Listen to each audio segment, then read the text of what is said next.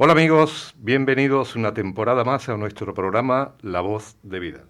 Estaremos con ustedes todos los jueves de 10 a 11 de la mañana en la sintonía del 107.3 de Onda Color o por la página web de esta emisora.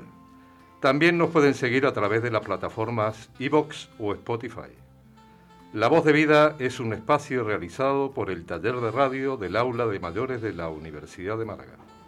A continuación, mi compañera Mercedes nos dará el sumario de los contenidos del programa de hoy.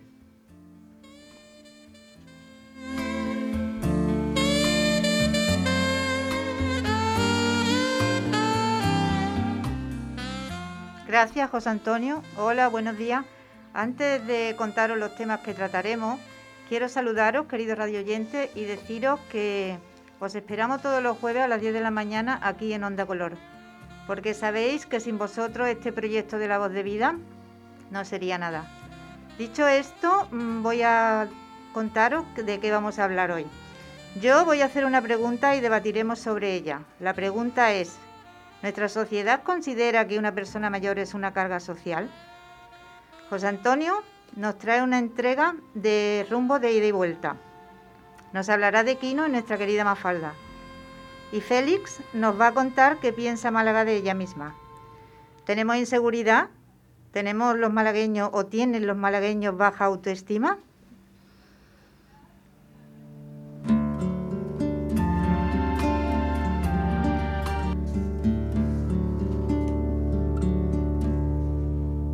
Don't let the old man I Can't leave it up to him. He's knocking on my door. And I knew all of my life that someday it would end.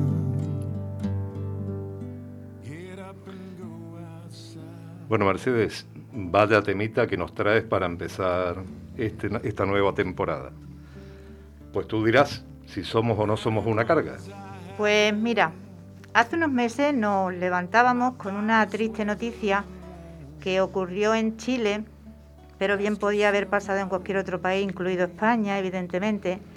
Y fue que una pareja de ancianos, de él de 94 años, disparó a su esposa de 86 y luego se suicidó con la misma arma. Los cadáveres no fueron descubiertos hasta unos días después por su nieta. En la casa de ambos también hallaron una carta donde la pareja explicaba que se quitó la vida porque no quería seguir siendo una carga para la familia. En la carta también señalaba que ella estaba muy enferma y que estaban cansados de vivir y de depender económicamente de sus cuatro hijos y siete nietos. Conociendo esta triste noticia y sabiendo que España es uno de los países con más personas mayores del mundo, ya que casi el 20% de la población tiene más de 65 años, me gustaría saber qué pensáis vosotros sobre esto, si realmente nuestra sociedad considera que una persona mayor es una carga social. Eh, Mercedes, yo creo que no se puede generalizar como, como pasa siempre y bueno, si se ve como sociedad desde un punto de vista económico, pues lógicamente podemos ser una carga. Posiblemente si lo ves a nivel familiar, pues no, no sea así. Eh, también hay veces que nosotros yo creo que tenemos mucha culpa mm, porque cuando dejamos de trabajar eh, nosotros mismos sentimos como un sentimiento eh, de que somos una carga. Entiendo que no se puede generalizar y ya te digo, desde mi punto de vista personal, mm, lógicamente no somos una carga. Yo creo que aportamos experiencia y aportamos cariño a la familia. Yo recuerdo una película que vi hace unos meses que se llamaba El becario, que reproducía exactamente un, patrón que las sociedades europeas en general no asumen, y es que la, persona mayor, la persona con experiencia de vida y profesional puede aportar mucho a las nuevas generaciones. Ese es un primer comentario. El segundo comentario es que es verdad que estamos en sociedades donde la dependencia del mayor no se asume con tanta éxito como la dependencia del niño. El niño al nacer depende eh, totalmente del mayor Y esa dependencia la sociedad lo, asume con, incluso con, con alegría. Y por último, comentar que sociedades asiáticas como Japón y China, por ejemplo, sí que tienen bien aprendida la lección en este sentido. Entonces, ¿pensáis que es más una carga económica que carga social? Yo creo que sí, yo creo que cuando lamentablemente estamos en un mundo en que la economía prevalece por encima de cualquier otro tipo eh, de valor, y como se ve desde un punto de vista económico, como que nos están arrinconando y nos están volcando parte de la población a que nos vea como una carga. Hombre, también yo creo que es que como la esperanza de vida ha aumentado tanto y si vamos a vivir casi 100 años, la edad de jubilación yo creo que ya debería de cambiar, aparte de que está cambiando, que es a los 67 ahora, pero yo creo que debería de ir aumentando en relación un poco con, la actividad o con cómo se sienta cada, cada persona, ¿no? No todas las profesiones tiene por qué a los 65 años dejar de trabajar. Sí, yo creo, yo creo que tú has puesto el dedo en la llaga, es decir, no todas las profesiones, no todos los roles eh, pueden, eh, deberían de, jubilarse con la, con la misma edad. De todas formas, yo creo que también hay un, problema social mm, asociado a todo esto que estamos comentando, que es que la vida va muy rápida. Es decir, los jóvenes hoy día acceden tarde y mal a los puestos de trabajo, los sueldos con respecto a hace 30 o 40 años son relativamente mucho más bajos y eso hace que la gente vaya con una rapidez que este tipo de situaciones que requieren de más atención, de más cuidados, queden un poco relegadas. Hombre, es que yo creo que el rol de la persona mayor ahora mismo, que yo creo, pienso que no está ni contemplado, porque sí nos metemos en muchas actividades, no queremos estar en la casa como se veía antiguamente la persona ya con las zapatillas puestas y en el sofá viendo la tele. Tenemos otras inquietudes y yo pienso que eso en la sociedad se tiene que ir asumiendo y pienso que no. No lo sé. yo, un poco por aportar algo con respecto al tema de la edad de jubilación, eh, lo que decía Félix, eh, pues lógicamente hay profesiones que te permiten prolongar eh, tu edad, pues hasta tiempo indefinido, porque lógicamente toda aquella persona que se dedica a la investigación o lo que sea lo podría. En mi caso particular, como siempre he estado en trabajos más bien físicos y peligrosos, navegando en el tema portuario, eh, lógicamente hay una edad eh, en que el cuerpo ya no te pide más. Pero sí es verdad que eso no significaría tampoco que, que tú tengas que dejar ese tema. Eh, podría seguir aportando experiencia, podría seguir aportando una serie de cosas que aunque no sea ese trabajo físico, pero sí creo que sería muy importante. Con lo que está diciendo José Antonio lo, lo, lo comparto plenamente, es decir, lo hacía, lo comentaba al principio yo creo que deberíamos de retar un poco a nuestra sociedad a que recupere ese conocimiento tan importante, tan intenso, tan rico que tienen las personas que ya han llegado a la edad de jubilación. Se podían aprovechar esas sinergias de una forma muchísimo más intensa y estoy convencido que eso beneficia el desarrollo de una sociedad sin duda. Sí, cambiar un poco el concepto que tienen los políticos que solo se, se limitan al tema económico, de, de las pensiones, de las pensiones, de las pensiones. Sí, lo que pasa es que también te digo una cosa, que tú, por ejemplo, antes estabas poniendo el ejemplo de este matrimonio chileno. Que era una carga. Eh, que es una carga para su familia, pero también nuestra sociedad, principalmente en España, ha cambiado tanto que muchas veces las personas mayores no que sean una carga, sino que son el soporte económico de una, y más de una familia. Más ahora mismo con la crisis. Entonces, por eso digo que no se puede generalizar, siempre eh, tendemos a, cuando vemos una noticia como esta, que todos nos sentimos identificados, cuando hay otra realidad social en este país que lógicamente no nos marca. Yo sí entiendo de que los mayores son una carga social porque nos la han impuesto, nos la han impuesto la sociedad. En primer lugar, económicamente un mayor no es una carga social económica, puesto que lo que le están pagando es algo que tiene él ya adquirido, es en su hucha. Otra cosa es que hayan metido la mano en la hucha nuestra y haya dificultades. Perdón, Pedro, yo voy a interrumpirte un momento. Porque te quiero decir una cosa, es que yo creo mm, que eso, el concepto que tienen los pensionistas o que tenemos los pensionistas de que nosotros ya lo hemos ahorrado, en nuestro momento nosotros pagábamos nuestros impuestos cuando trabajábamos y ese dinero pagaba a las personas, a las pensiones que estaban trabajando. Y ahora sí. Correcto. Eso, sí, un momento, esto es lo que no han dicho. Pero cuando se creó el primer tiempo de, los impuestos, mm, en fin, ya hablaremos de esto en otro momento. Sí, porque nos estamos saliendo un poquito de tema. Así que, bueno, pues entiendo, Mercedes, que este tema da para mucho eh, y podríamos repetir en el siguiente.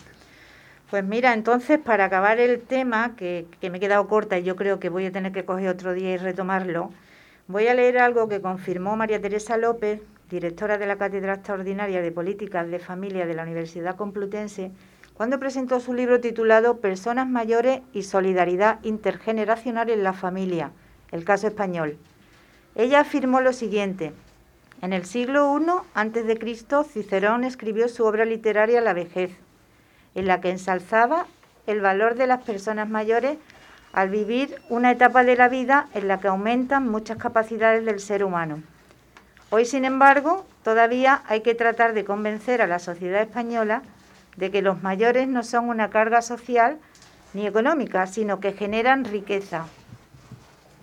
Yo, si me permitís, eh, eh, hay una cosa que, recordaba cuando estaba comentando Mercedes en relación a esto, y es que probablemente eh, una de las cosas que la sociedad eh, va a necesitar es un cambio del modelo de atención a las personas mayores. Eh, yo creo que todo lo que está relacionado, y eso lo hemos vivido ahora con el COVID, ¿no? con la residencia sociosanitaria, la residencia de ancianos, eso hay que potenciarlo muchísimo porque es un lugar donde probablemente van a acabar muchísimos de nuestros mayores. Y yo creo que eso es una cosa relevante para cara al futuro, sin duda también. Entonces pensamos o pensáis que estamos cada vez metiéndonos más en una sociedad que más inclusiva para las personas mayores o, queda mucho que recorrer, claro. Hombre, queda mucho recorrido. Eh, de todas eh, toda formas, Félix, eh, no es donde vayan a parar todos nuestros mayores, sino que iremos a parar nosotros también. Porque lamentablemente, bueno, lamentablemente no, eh, no creo que sea la palabra adecuada. La esperanza de vida, lógicamente, ha ido, se ha ido incrementando y entiendo que también tiene que eh, cambiar lo que tú estabas diciendo antes. Antes una persona se quedaba con su familia, bueno, pues hoy en día mm, tendrás que terminar en una residencia, en un asilo con todas las connotaciones malas que pueda tener esa palabra, pero yo entiendo que eso no es malo tampoco. O sea, otra cosa es lo que tú planteabas, que sí estoy de acuerdo. Tendrá que cambiar ese sistema de que la residencia no sea una parca mayores, sino que tendrá que tener una serie de, actividades.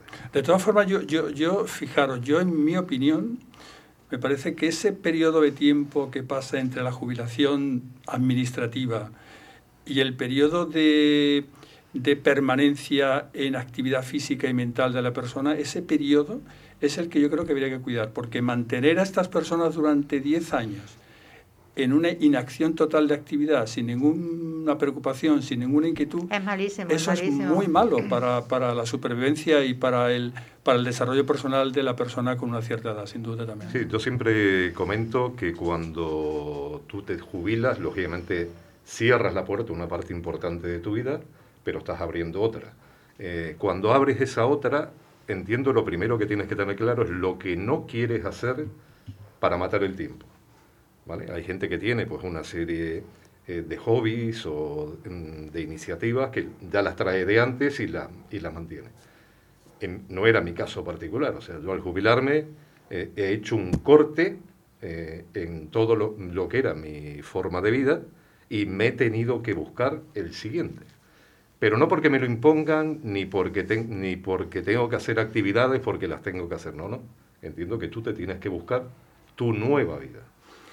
¿Y pensáis que existe realmente esa palabreja tan fea que se llama, que le dicen gerontofobia? No. Yo creo que no. De una forma intelectualmente estratégica, en el sentido de decir es que voy a por ellos, no. Lo que pasa es que, bueno, lo hemos comentado a lo largo de esta tertulia y se ve en la calle. Es decir, yo lo, la rapidez de la vida, las preocupaciones, la, carga que tiene de, de, cuidado que tiene una persona mayor cuando en un momento determinado no le favorece la salud, pues evidentemente eso condiciona el tema. Pero que haya una intencionalidad social, no digamos ya política, que lo descarto, dirigida a que el anciano hay que marginarlo, yo sinceramente no lo creo. No me refiero a una intencionalidad de que hay que marginarlo, sino al, a que se vea de una forma, ¿cómo te diría yo?, despectiva la vejez.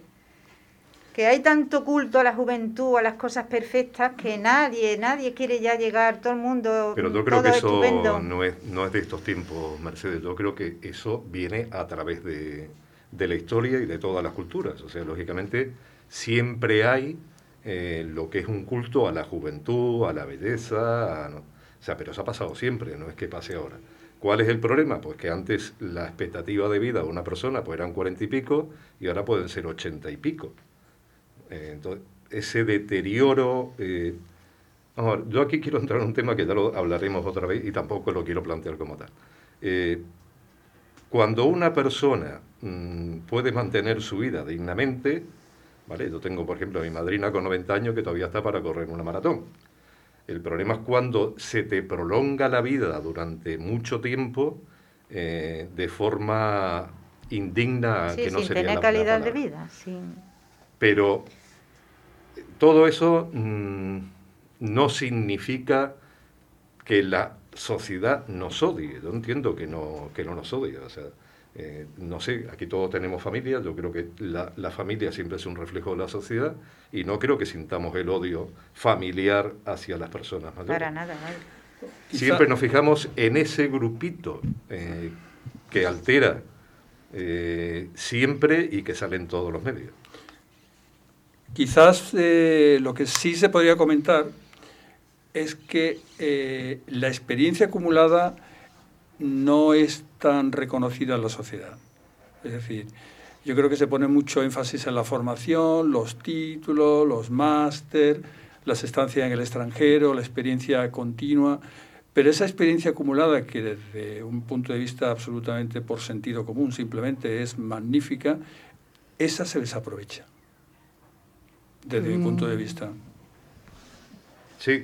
Yo pienso eh, y opino de que en nuestra cultura el mayor mm, no está, digamos, tan bien visto como en otras culturas, que los mayores son reverenciados, son protegidos, tienen otro sistema diferente. Aquí hay un pasotismo de los mayores, hacia los mayores. Incluso hay insultos. Mira el viejo eso, claro, eso también depende de la persona que, emite esa, esa frase, esa palabra. Pero Pedro, vuelvo a insistir, por lo menos desde mi punto de vista personal, que eso mm, son temas puntuales. Eh, yo no me siento eh, en ese sentido agredido, por decirlo de alguna forma, por la gente. Es más, una pequeña anécdota. Me caí el año pasado en, en la calle, me dañé la rodilla y vi un grupo de chavales de 14, 15 años que estaban ahí sentado. En sí, vamos, es que vinieron a donde yo estaba, me levantaron, se preocuparon por mí, ¿usted quiere que yo le avise? Te puedo asegurar que en ese momento, y mira que me tuvieron que operar de la rodilla, pero yo en ese momento eh, salí tan satisfecho de la actitud de esos chavales que cualquier dolor estaba superado. Sí, sí, sí, yo lo veo eso perfecto y además es cierto, o sea, la gente atiende cuando hay un, un problema de, de, un accidente o de cualquier esto, otra cosa. Pero sí es cierto también de que aquí se respeta eh, al mayor menos que en cualquier otra cultura. Y eso está ahí a la vista, en otros países y en otras culturas. Bueno, entonces quedamos con que el aumento de la esperanza de vida ha sido un éxito o un fracaso. Depende cómo sea ese aumento. Es lo que yo te explicaba El aumento de la esperanza de vida, que ahora ya casi... Si yo digo a los 90 como mi madrina, pues ojalá siga hasta los 96. Bueno, pero en general, yo creo que ha sido un éxito, ¿no? Yo creo que va un poco en la calidad en la calidad de vida. A mí no me cabe duda que es un éxito, vamos. Mm. No tengo ni la más mínima duda. científico, técnico. Ninguna duda. Sí, sin duda. Sí, sí, está claro. Bueno, pues acabamos la sección de con una canción que creo que viene muy bien para la esperanza de todos camina, girando siempre en un lugar. Sé que las ventanas se pueden abrir, cambiar el aire depende de te ayudarás. Vale la pena una vez más saber que se puede, querer que se pueda, quitarse los miedos, sacarlos afuera, pintarse la cara, color esperanza, tentar al futuro con el corazón.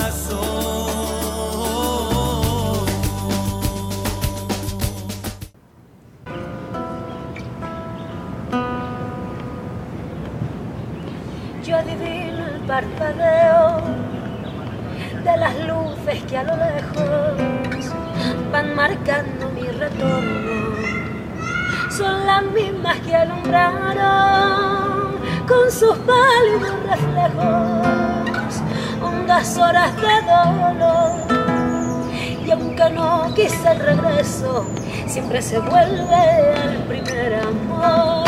La vieja calle donde el codijo su vida, tuyo es su querer, bajo el bordón mirar de las estrellas que con indiferencia hoy me ven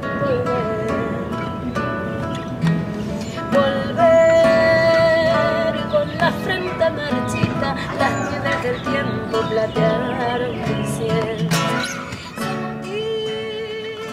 Hola amigos, como dice la manchega Rosalén en esta interpretación por flamenco del tango de Gardel, volver con la frente marchita. Las nieves del tiempo platearon mi sien. Por la parte que me toca, vuelvo, es verdad que con alguna nieve más que platea mi sien, pero no con la frente marchita. Vuelvo con la frente llena de ilusiones de estar una temporada más en este programa de La Voz de Vida para seguir tendiendo puentes a través del idioma entre las dos orillas del Atlántico. El tiempo pasa y sin darnos cuenta nos va dejando huérfanos de testigos de nuestra vida. Se nos van yendo nuestros padres, algún amigo con el que hemos compartido mil historias, pero también nos van abandonando esos artistas que nos han acompañado durante muchos momentos de nuestra vida y que de alguna forma mm, han sido nuestros referentes.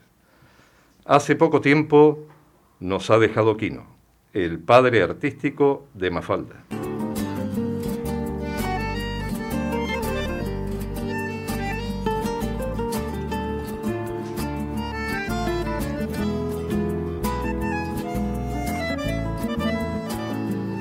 Veinte años cosidos a de urgencias, disimulos y rutinas. Veinte años cumplidos en mis brazos, con la carne del alma de gallina. Veinte años de príncipes azules que se marchaban antes de llegar. Veinte tangos de Mansi en los baúles. Veinte siglos sin cartas de papá, de González Catán en colectivo. A la cancha de boca por laguna. Va soñando, hoy ganamos el partido. La niña de los ojos de la luna, los muchachos de la doce más violentos. Cuando la jona en la bombonera le pide a la Virgen de los Vientos que le levante a Paula la pollera. Veinte años de mitos mal curados dibujando dieguitos y mafaldas. Joaquín Sabina, al interpretar este tango canción que le dedica a Buenos Aires, no se podía olvidar de Mafalda. La canción lleva por título Dieguitos y Mafalda. Sabina siempre se ha declarado un ferviente seguidor de Quino y de sus personajes. Para mí, Mafalda y su grupo de amigos han sido un fiel reflejo de la sociedad del siglo XX. Han transmitido su crítica mordaz a todo, desde la realidad política a la social, a la familiar, pero con una sutileza y un nivel intelectual que lamentablemente se va perdiendo en estos tiempos. Mi personaje preferido siempre ha sido Felipe, que a través de su mezcla de realismo con ingenuidad le ponía el contrapunto a las críticas de Mafalda. Pero qué decir de Manolito, de Susanita, en fin, de todos esos personajes a los que el gran Quino les dio vida. Aquino lo traigo a mi sesión no solo por ser un referente personal, sino porque también representa ese rumbo de ida y vuelta entre los dos continentes. En este caso une al Río de la Plata con Málaga. Por si no lo sabíais, su verdadero nombre era Joaquín Lavado Tejón. Era el hijo de unos fuengiroleños que emigraron a principios del siglo XX al Río de la Plata. Por eso, entre las dos orillas del Atlántico, no nos podemos llamar extranjeros. Siempre habrá un lazo que nos una, como por ejemplo Quino, quien nos iba a decir que por las venas de este argentino universal fluía un grupo sanguíneo 100% de Fuengirola.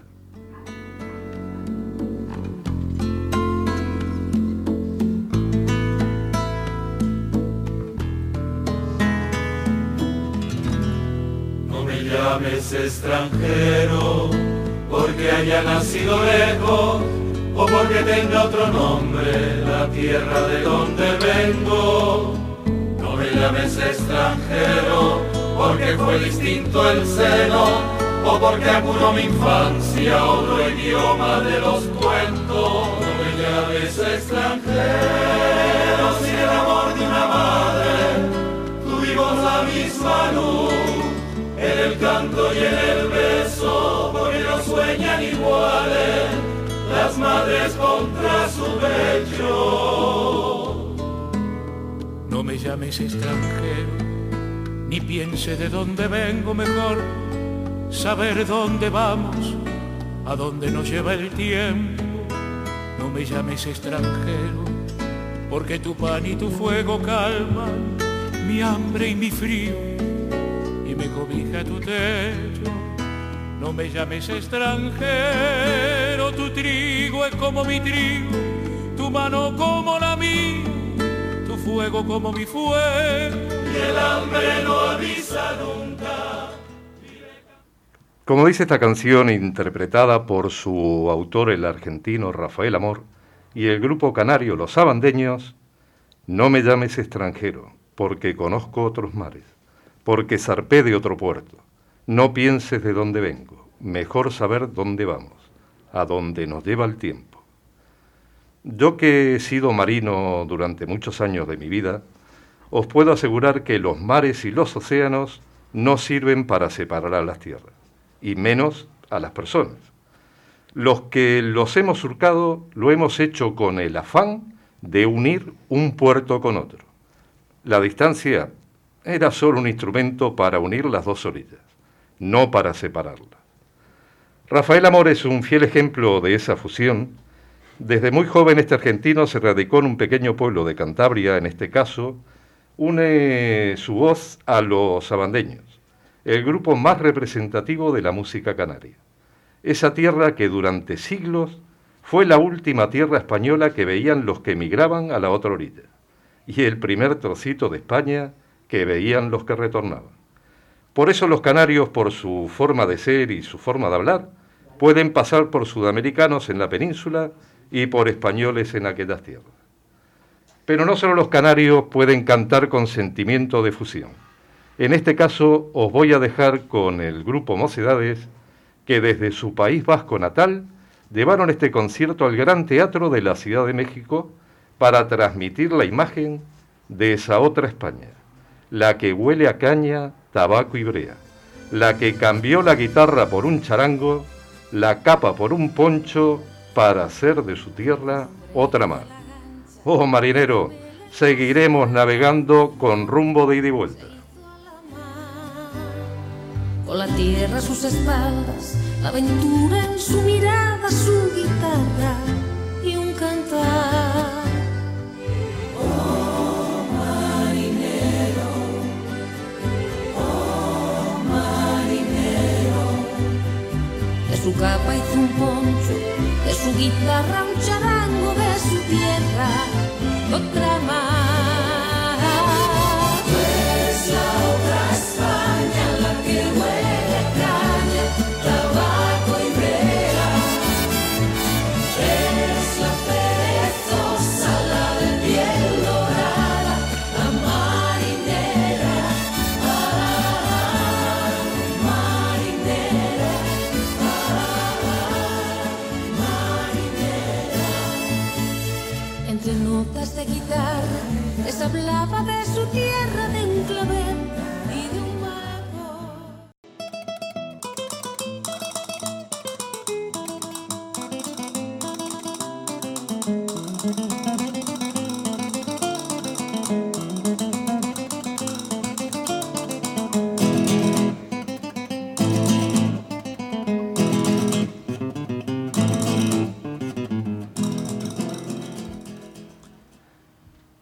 Félix, mm, cuéntanos qué le pasa a Málaga.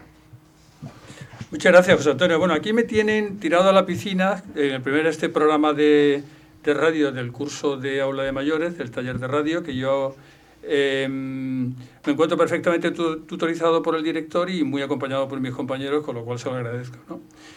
¿Qué piensa Málaga de sí misma? Un estudio reciente sobre calidad de vida en el año 2020 realizado por la Unión Europea señala a Málaga como la ciudad española elegida como el mejor sitio para vivir. La capital europea más valorada es Copenhague. La característica más relevante del estudio es que la opinión recogida es la de los propios ciudadanos que residen en ella. En las ciudades con mayor número de habitantes el criterio que los ciudadanos más valoran es el transporte público, mientras que en ciudades más pequeñas se encuentra la seguridad. Málaga aparece entre las diez primeras ciudades incluidas en un buen lugar para la inmigración, lugar de residencia para las personas mayores y acceso a la vivienda. Es alentador el estudio cuando en el lenguaje popular se expresa con frecuencia que los malagueños no crecen, no creen en su ciudad y en su potencial. Si os parece, me gustaría conocer vuestra primera impresión en relación a estos datos. Bueno, como siempre digo, eh, las estadísticas y las encuestas eh, no marcan para mí, porque yo no, no- no conozco a nadie que haya sido encuestado, pero bueno, eh, creo que sí, que tiene una parte de, razón, creo que Málaga tiene una buena calidad de vida a nivel general, pero creo que Mercedes quería aportar algo. No, yo lo que creo que lo principal, el principal motivo de que la gente le guste estar en Málaga, vivir en Málaga, quedarse en Málaga, y siempre dice que Málaga es el paraíso, es una frase de mi hijo, que además no es malagueño, nació, nació en Las Palmas y lleva aquí ya bastantes años, aunque por circunstancias pues ha tenido que vivir al extranjero por trabajo, pero él dice que Málaga es el paraíso. Yo creo que uno de los principales motivos es el, el clima. El clima de Málaga que, mm, que por su calidez y por su mm, que siempre, casi siempre la misma temperatura, los inviernos son muy suaves y bueno, mm, creo que es la, la principal el principal atractivo de Málaga. Hombre, yo comparto con tu hijo, eh, yo no he nacido en Las Palmas, he nacido en Uruguay, pero toda mi familia de Galicia, o sea que mi llegada a Málaga fue circunstancial. Eh, te puedo asegurar que soy un enamorado de esta ciudad, de su gente, pero no lo estoy diciendo por quedar bien en la radio. El día que toque de criticar, pues ya los criti- criticaré también porque me siento identificado en la crítica. Eh, pero sí es verdad que para mí la gran ventaja que tiene Málaga, eh, aparte de tener su identidad propia de los malagueños, pero es una ciudad multicultural. Es una ciudad que acoge a cualquier tipo de cultura y la hace propia. ¿Creéis que Málaga es muy exigente con, con ella misma? Yo, yo no diría que es muy exigente porque yo no conozco a nadie que, que se queje de algo en concreto. Bueno, quizás, quizás de la sociedad, de las calles o de... Yo veo que el transporte público aquí no funciona muy, muy allá, pero yo creo que, que no es exigente, que en general la gente está contenta con, con la ciudad y con, con, con la forma de vivir aquí y todo. No, no pienso. Yo a veces he llegado a, a pensar que no sé muy bien si es porque somos muy exigentes con la ciudad o porque tenemos una autoestima algo baja. ¿Qué pensáis? Yo creo que eh, quizás el malagueño peque un poco de lo contrario. Yo creo que el malagueño no es tan exigente con su ciudad. Eh, tú te vas a otras ciudades de España que yo creo que la gente es mucho más exigente.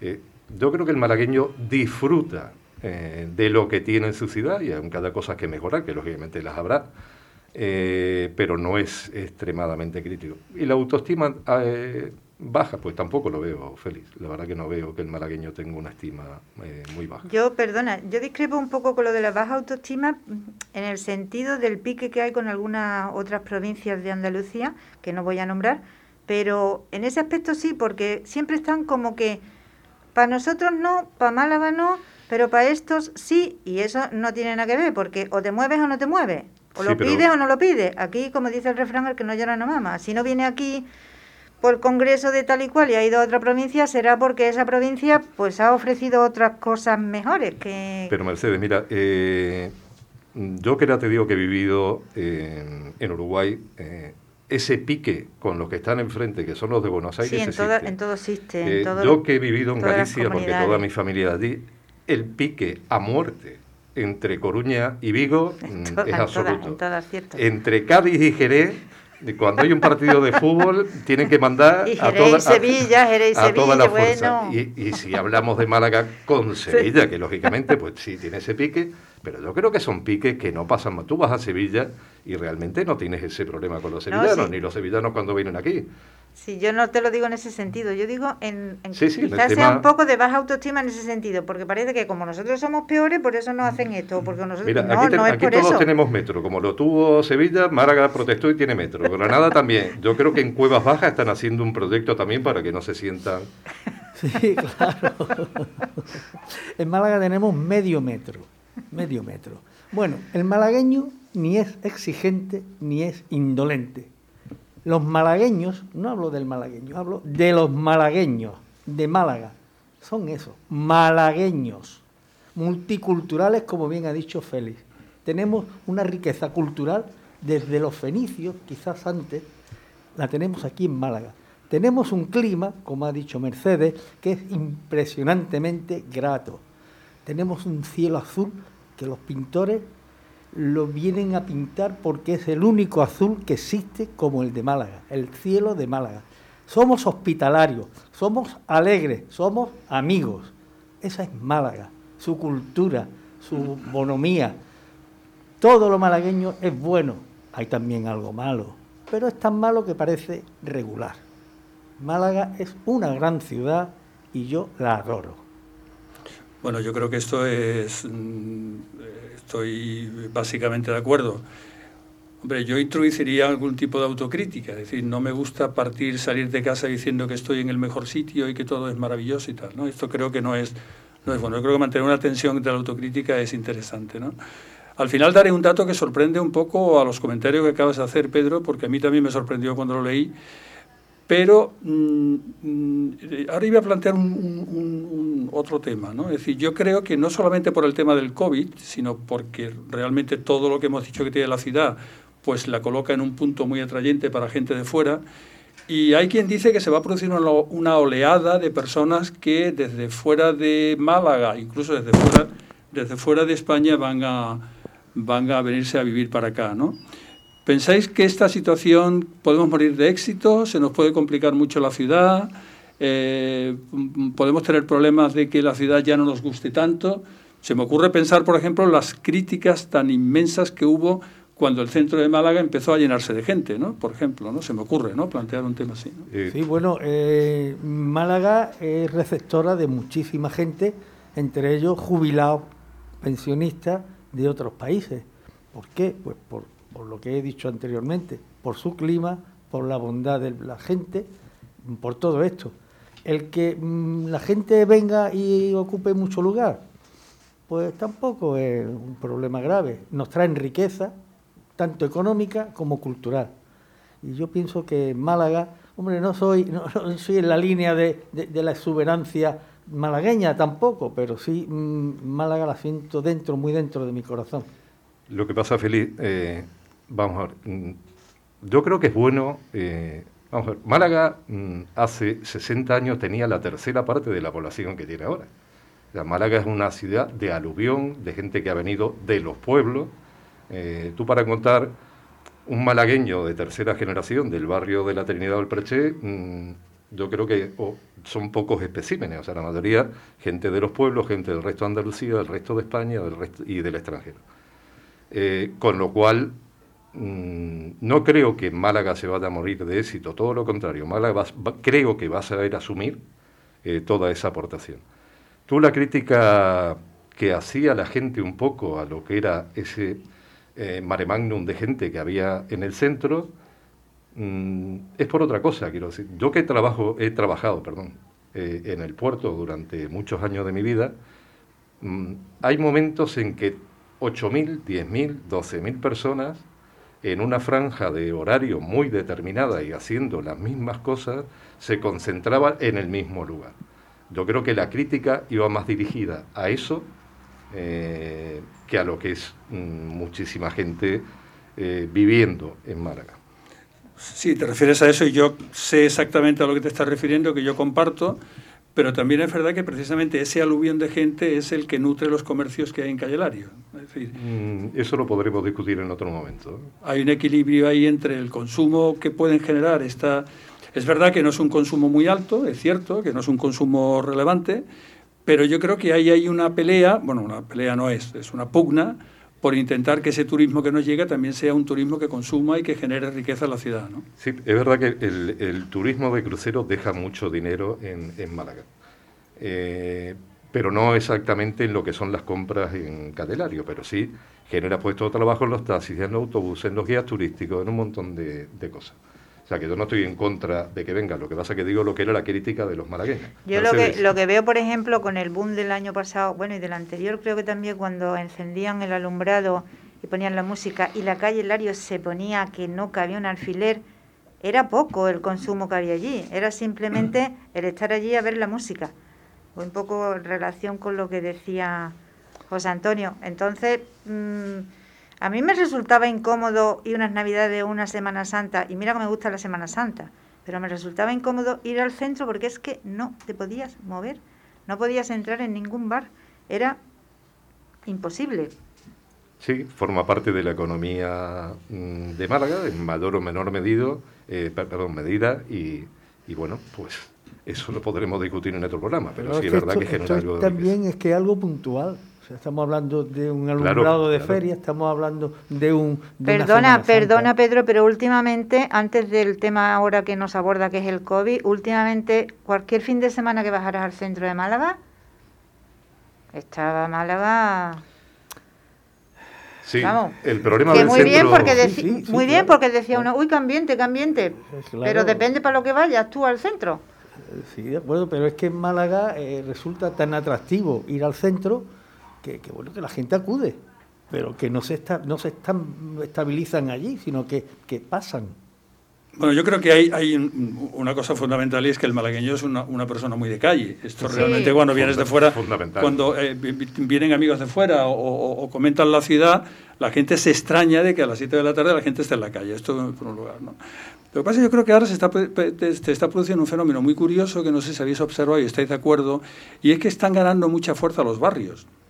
Con esto de que el COVID está eh, inhibiendo mucho la salida a, grandes concentraciones, yo he estado en algunos barrios de Málaga que a lo mejor hace 10 años, pues a las 8 de la tarde la gente se volcaba en el centro y ahora no. Ahora han recuperado el comercio de proximidad, los bares, las peluquerías, las heladerías y tal. O sea que es curioso cómo, cómo la ciudad va un poco buscando también sus huecos ¿no? y sus ventajas. ¿no? El bichito ha cambiado nuestra forma de vida.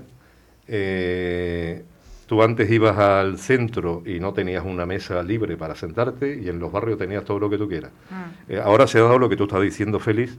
Eh, yo en mi barrio para sentarme a tomarme una tapita tengo problemas y cuando voy al centro tengo todas las mesas que quiero. pero eso ya es un problema eh, que puede ser puntual o circunstancial por en los momentos que estamos viviendo.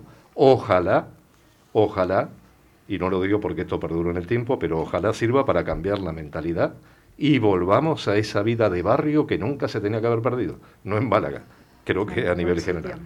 Los barrios y su comercio. eso, es lo que eso es lo que se está perdiendo por desgracia. Pero el comercio de Málaga tendría que resurgir, el comercio barrial. Lo que pasa es que es muy difícil, Pedro, eso ya es otro tema, eh, porque hablamos de un tema de que tú no puedes competir con las grandes multinacionales, pero bueno, eso yo creo que ya sería en, otro tema. Evidentemente, evidentemente. Pero sí que no se pierda esa identidad de barrio que para los que hemos venido de fuera nos gusta también el sentirnos identificados con ese barrio. Por supuesto. Y tener que adaptar su forma de ser y sus costumbres y tenernos que adaptar a eso. Evidentemente, sí.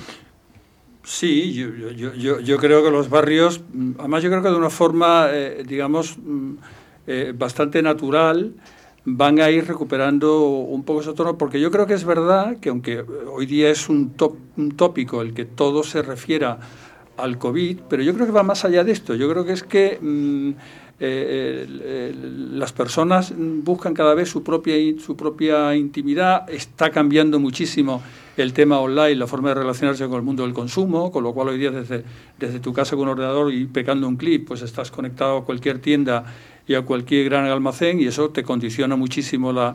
Eh, bueno, condiciona mucho el equilibrio entre el, entre el mundo comercial, ¿no?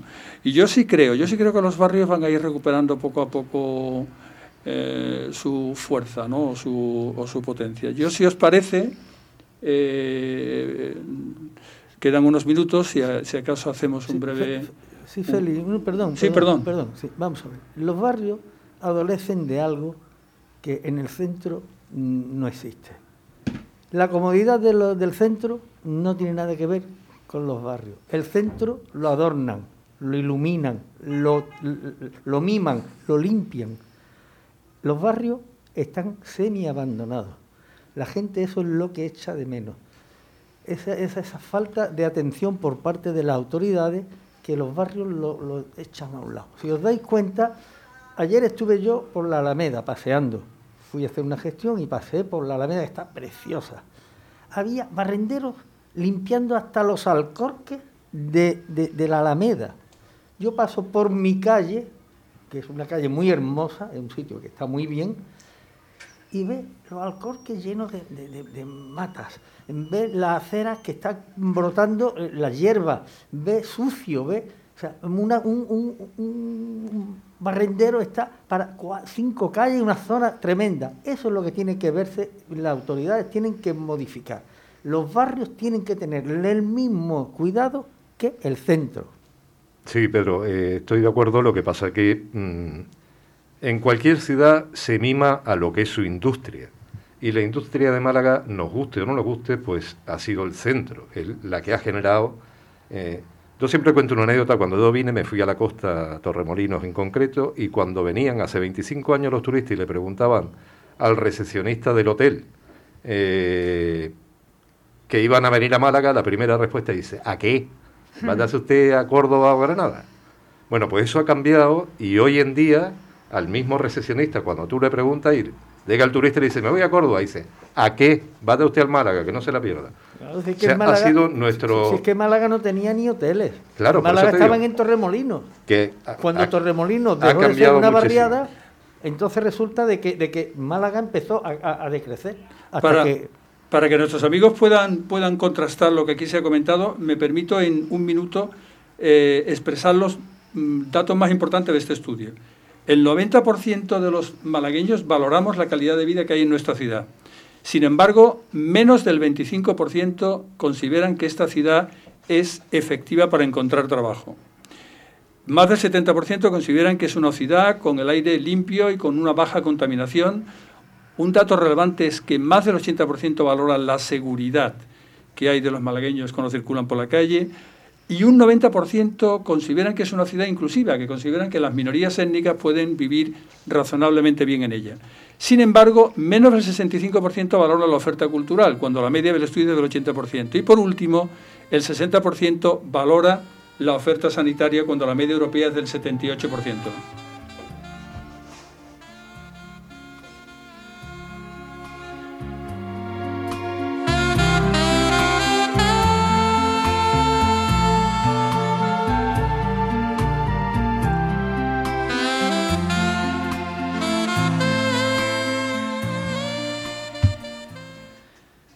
Bueno amigos, pues llega la hora de la despedida. Mm, feliz, me has dejado mm, gratamente sorprendido.